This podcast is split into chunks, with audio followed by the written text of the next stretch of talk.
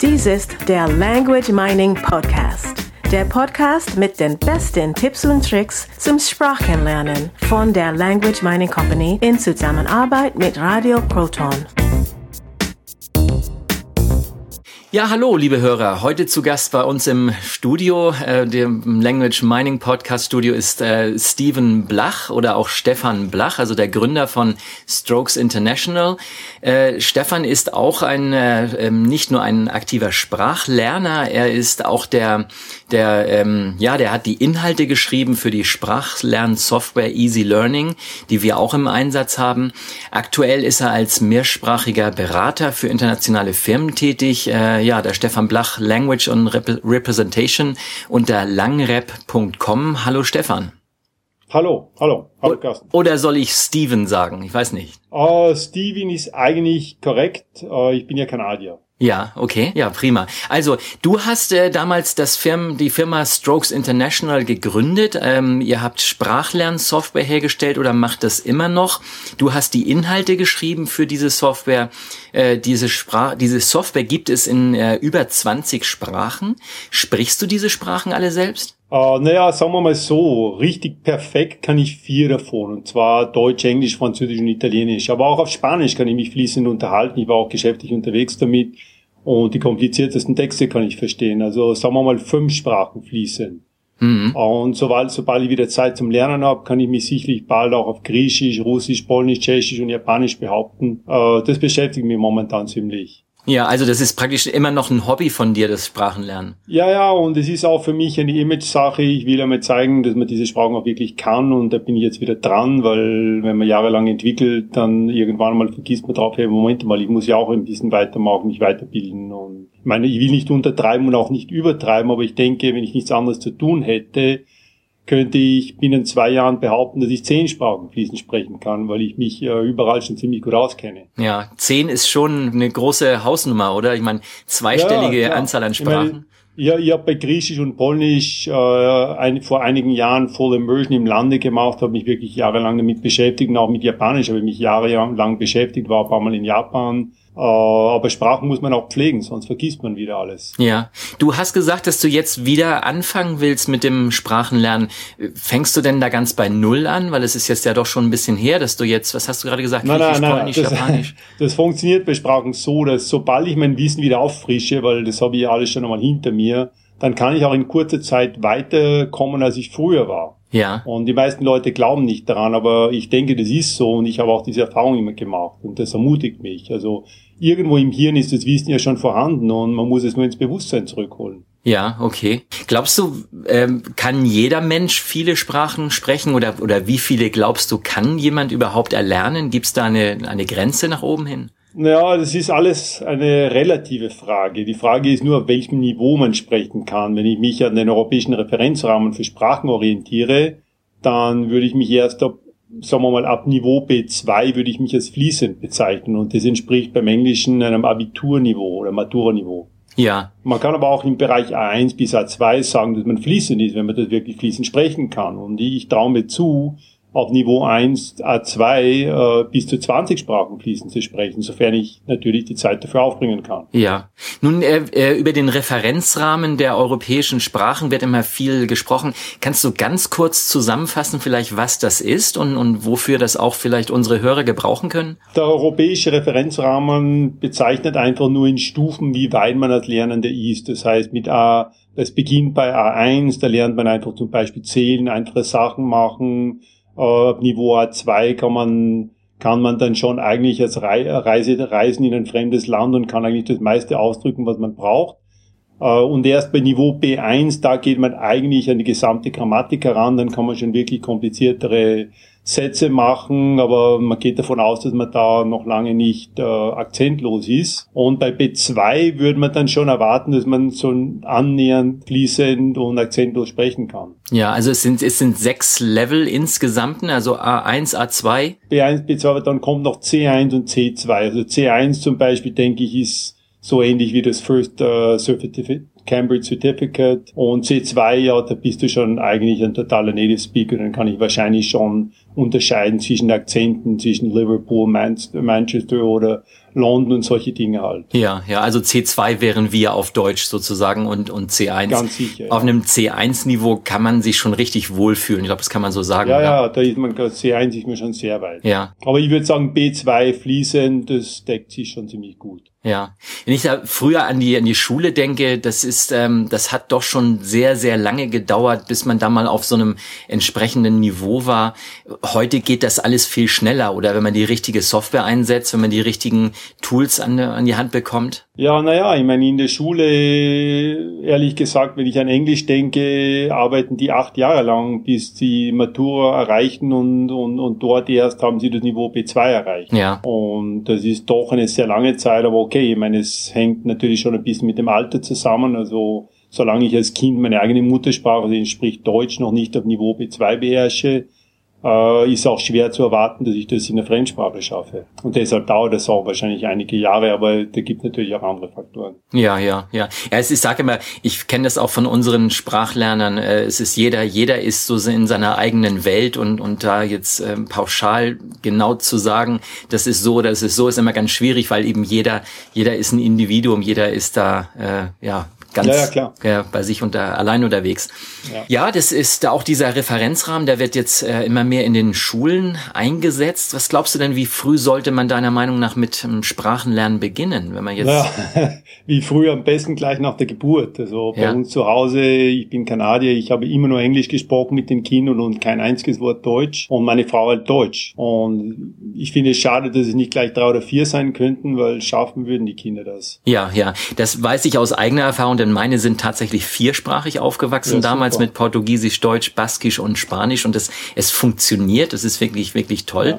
Ja. Äh, äh, wie, wie war deine Erfahrung? Ist das verwirrend für, für Kinder, wenn sie mehrsprachig aufwachsen oder wie? Nein, nein, überhaupt nicht. Also keineswegs. Im Gegenteil, es gibt ihnen Selbstbewusstsein und fördert Intelligenz. Also wichtig ist nur, dass man sich als Eltern mit der Sprache, die man spricht, also zu 100 Prozent identifiziert. Mhm. Und wenn der geringste Zweifel, aber wirklich nur der geringste Zweifel besteht, dann zweifeln sofort die Kinder dran und dann möchten sie am liebsten auch nur Deutsch sprechen. Ja. Und dann ist außen vorbei, da geht nichts mehr. Aber da muss man vorsichtig sein und das ernst nehmen, weil Kinder werden einem später Vorwürfe machen. Ich kenne das auch von Verwandten. Und für mich ist es zum Beispiel unerträglich. Ich sehe es immer wieder auf der Straße, eine Russin in Österreich, die auf einmal Deutsch spricht mit den Kindern und nach dem Motto immer wieder, hierzulande muss man nicht Deutsch sprechen. Und ich kann nur sagen, die Kinder sind arm, weil die hätten da eine große Chance, die, die man ihnen verbaut. Und ja. dabei ging es so einfach. Und ja. Ich kann den Leuten immer nur versuchen, Mut zu machen. Lasst euch von niemandem verunsichern oder einschüchtern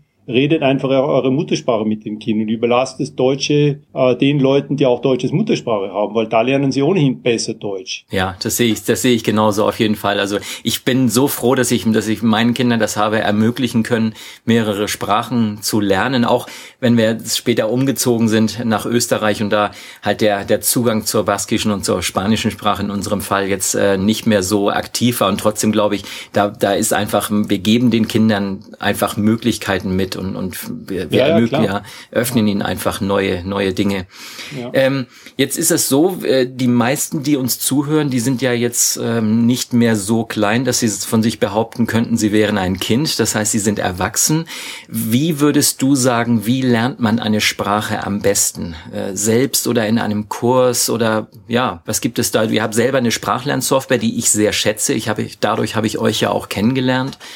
Ähm, was würdest du sagen? Naja, äh, sagen wir so, äh, wie lernt man das? Hängt einerseits vom Lerntyp ab und aber auch von den Zielen, was der Lernende hat. Also wenn wir jetzt einmal über die Lerntypen reden, bei der Entwicklung von den Strokes-Kursen habe ich versucht, die Bedürfnisse von verschiedenen Lerntypen zu berücksichtigen. Der, der eine braucht nur zu hören, der andere muss alles sehen, der andere muss alles schreiben, der andere muss alles selbst sprechen. Aber die Realität sieht trotzdem so aus, dass jeder mehr oder weniger ein bisschen von allem braucht. Hören, lesen, sprechen und schreiben nur in unterschiedlichen Maßen, je nach Typ. Und ich denke, dass die Menschen mehrheitlich aus meiner Erfahrung visuell veranlagt sind. Bei mir auf jeden Fall ist es so. Also wenn ich eine Sprache lerne, ist es wichtig, dass ich äh, die Sprache einige Zeit höre und die Verbindung zwischen der Schrift und der Aussprache verstehe. Und sobald ich die Schrift und Aussprache verbinden kann, kann ich fast ausschließlich visuell nacharbeiten, weil ich beim Lesen dann sofort weiß, wie man das ausspricht. Und das geht dann irgendwie auch viel schneller, weil, weil ich dann nur mehr lesen muss. Ja, okay, mein gut, das ist natürlich bin das ich, weil ich habe sehr viel Erfahrung und darum geht es. Äh, wenn du aber mit der Aussprache dich schwer tust, dann ist es umso wichtiger, vom Anfang an sehr viel zu sprechen. Es gibt ja viele Menschen, die, die glauben, und es ist so ein Glaubenssatz, äh, man, man braucht unbedingt einen Muttersprachler. Nun ist äh, eure Software hat ja eine, eine Spracherkennung, das heißt, ich, die Software ja. zeigt mir, ob ich richtig oder, oder falsch ausgesprochen habe.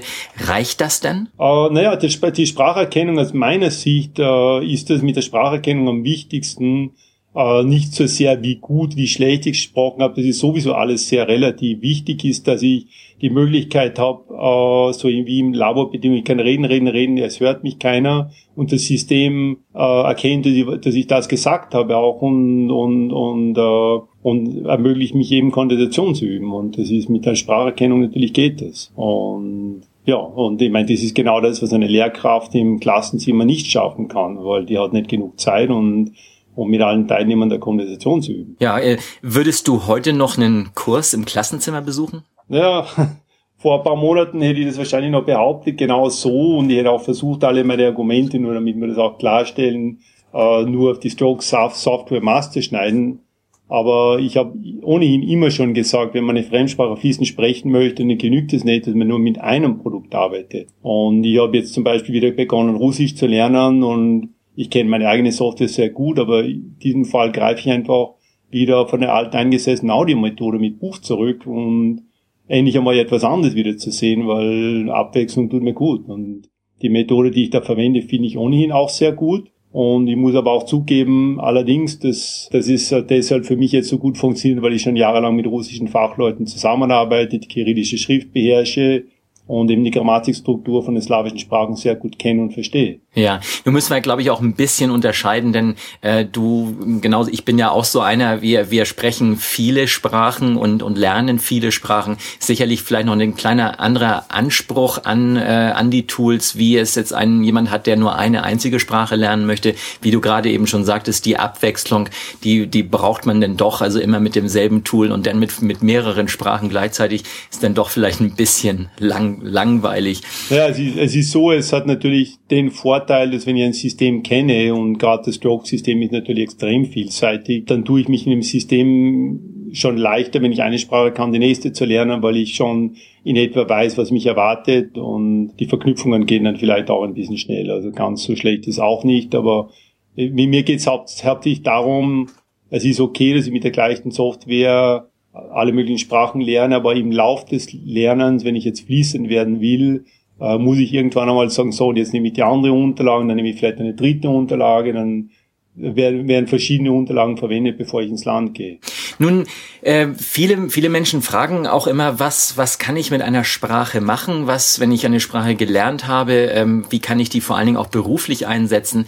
Du hast ja jetzt ähm, dich ein bisschen zurückgezogen aus der Software, weil du hast die Inhalte alle geschrieben, die Software läuft. Da gibt's natürlich immer mal wieder Updates. Nur du hast jetzt auch dein eigenes Unternehmen. Du bist als, als langrep.com äh, unterwegs. Das ist Language on Representation. Kannst du da kurz erzählen, was du machst und wie du die Sprachen jetzt beruflich einsetzt? Ja, es, ist so jetzt, dass ich äh, mit LangRap, äh, das heißt, ich habe ich hab früher äh, in meiner Geschäftstätigkeit sehr, sehr viele Sprachen verwendet. Ich habe 16 Jahre lang in Unternehmen gearbeitet, äh, war auf der ganzen Welt unterwegs, also sehr viel in Europa natürlich und als Vertriebstechniker und da haben mir die Sprachen natürlich sehr, sehr viel geholfen. Ja, das heißt, dich kann man jetzt, äh, dich kann man buchen, dich kann man einsetzen. Also wenn jetzt zum Beispiel deine Firma ist, die sagt, wir brauchen jemanden, der sich, der sich technisch auskennt, der Ingenieur ist und der wirklich in vielen Sprachen, ähm, könntest du also auch eine Firma repräsentieren. Das ist jetzt dein Ziel. Das machst du genau. haupt, hauptberuflich jetzt. Ja. Mhm. Ich habe das eben jahrelang in den Firmen gearbeitet und, und ich habe jetzt auch in mit äh, Miss Strokes Education jahrelang Promotionen gemacht, mit vielen Leuten gesprochen, präsentiert. Also ich kann mich schon sehr gut präsentieren und ich eben mit den technischen, wissenschaftlichen Kenntnissen kann ich dann Sachen übernehmen, wie eben Messe vertreten oder äh, Produkte, Verkaufsförderungsarbeit machen und eben als, als Sprachexperte agieren für ein Unternehmen. Und den Kundendienst komplett übernehmen, dann kann ich natürlich auch mehrsprachig machen und ich denke, Heute kann das schon ein großer Vorteil sein für ein Unternehmen, wenn sie nicht sofort eine ausgebildete Arbeitskraft mehrsprachig einstellen müssen und die muss man mal finden außerdem. Und Dadurch haben die auch weniger Risiko. Ja, ja, ich denke, es gibt immer mehr Firmen, die immer internationaler sind. Und wenn sie dann natürlich jetzt noch einen Techniker haben wie, wie dich und der auch noch in, nicht nur in einer Sprache Firmen ist, sondern auch noch in mehreren Sprachen, ist, finde ich, absolut super. Stefan, Steven oder wie auch immer, ich bedanke mich ganz herzlich für das tolle Interview. Äh, jemand mit so viel Sprachkenntnissen mal ähm, hier im Studio zu haben, finde ich ganz, ganz spannend. Ich ähm, schreibe auch noch mal in die äh, in die Show Notes und auch in unseren Blogartikel deine Kontaktdaten rein. Also werde ich ähm, werde ich ähm, wer mehr über dich erfahren möchte über über Langrep über Language and Representation.com der ähm, äh, Steven Blach oder Stefan Blach. Ja, der darf sich äh, gerne an dich wenden oder auch an mich. Leite die äh, Anfragen dann gerne weiter. Vielen, vielen Dank, Stefan. Ja, vielen Dank auch ebenfalls. Das war ein sehr angenehmes Gespräch. Ganz toll. Wir machen nicht nur Interviews mit äh, bekannten Sprachlernern, erfolgreichen Sprachlernern, sondern wir machen auch äh, ganz tolle Vorträge, zum Beispiel am 27. Mai in Ravensburg. Weitere Informationen auf unserer Website languageminingcompany.com slash events. Ein Vortrag mit dem Titel What does the fuck say? Das war der Language Mining Podcast. Der Podcast mit den besten Tipps und Tricks zum Sprachenlernen von der Language Mining Company in Zusammenarbeit mit Radio Proton. Weitere Informationen finden Sie unter www.languageminingcompany.com und www.radioproton.at.